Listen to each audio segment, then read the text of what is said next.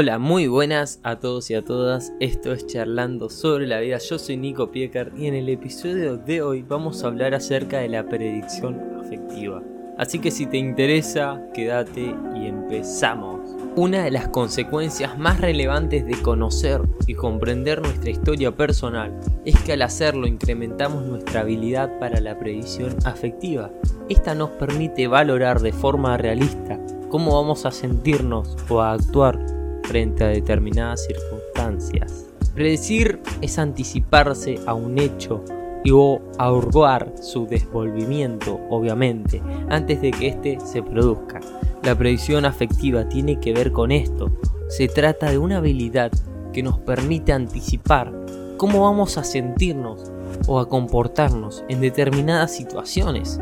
Implica un gran conocimiento de uno mismo y su proyección adecuada supone una gran ventaja. La predicción afectiva no tiene nada que ver con capacidades sobrenaturales y tampoco se trata de una habilidad con resultados exactos, simplemente es una capacidad que nace del autoconocimiento y de la reflexión. Su principal función es elegir y descantar las experiencias a las que podemos exponernos con éxitos.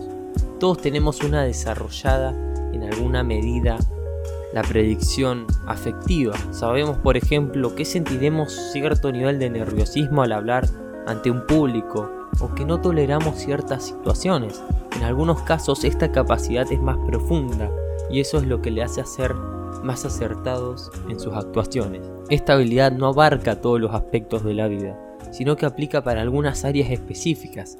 Estas son las valencias afectivas, ciertas emociones específicas, la intensidad emocional en circunstancias concretas y la duración de ciertas emociones. La valencia y la predicción afectiva. La valencia afectiva tiene que ver con el valor que le concedemos a un objeto, una persona o a una situación. Ese, valor que le damos puede ser positivo o negativo. Es positivo cuando consideramos que hace un aporte constructivo y negativo si pensamos que genera un displacer o causa un daño. Todo indica que la mayoría de las personas tenemos un buen nivel de predicción afectiva en relación con la valencia.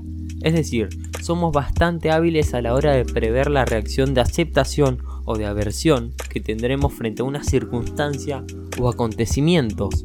Nos basamos conscientemente e inconscientemente en las experiencias previas.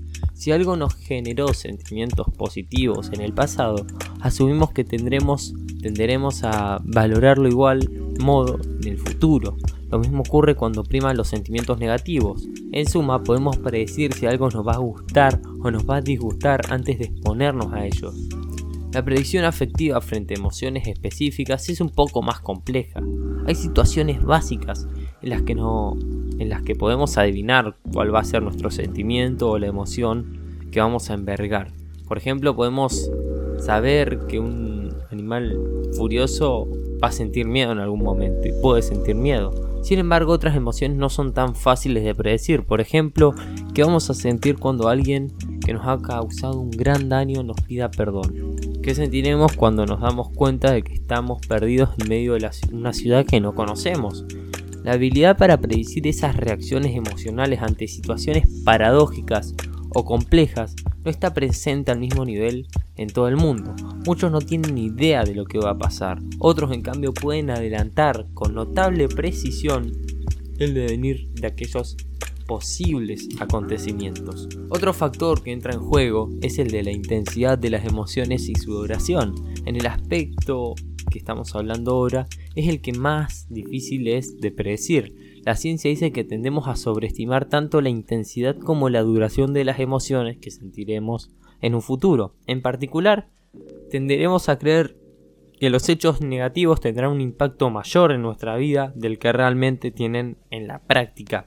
Esto precisamente es lo que muchas veces lleva a una indivisión para actuar. A esto se le llama el sesgo del impacto y es una distorsión cognitiva.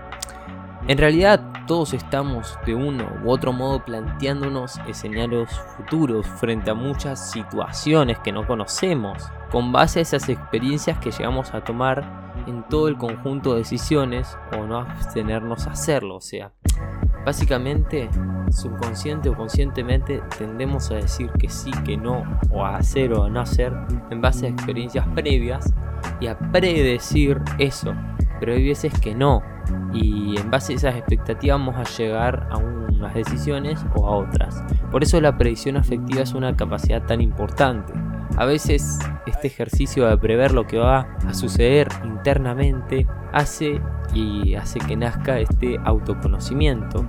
Hemos reflexionado sobre quiénes somos, cómo actuamos, por eso podemos adelantarnos a lo que va a suceder en nuestra mente y en nuestro corazón en diversas circunstancias, basándose en nuestros principios y nuestros valores muy probablemente.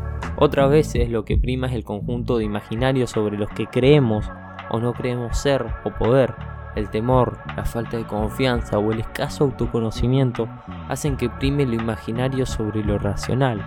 El miedo o la ira inciden mucho en ello. En estos casos podemos terminar actuando o dejando de actuar en función de una fantasía y no de una previsión realista. Hasta acá el podcast de hoy, espero que te haya gustado y nos vemos en el próximo. Te mando un saludo Nico Piecart y chao.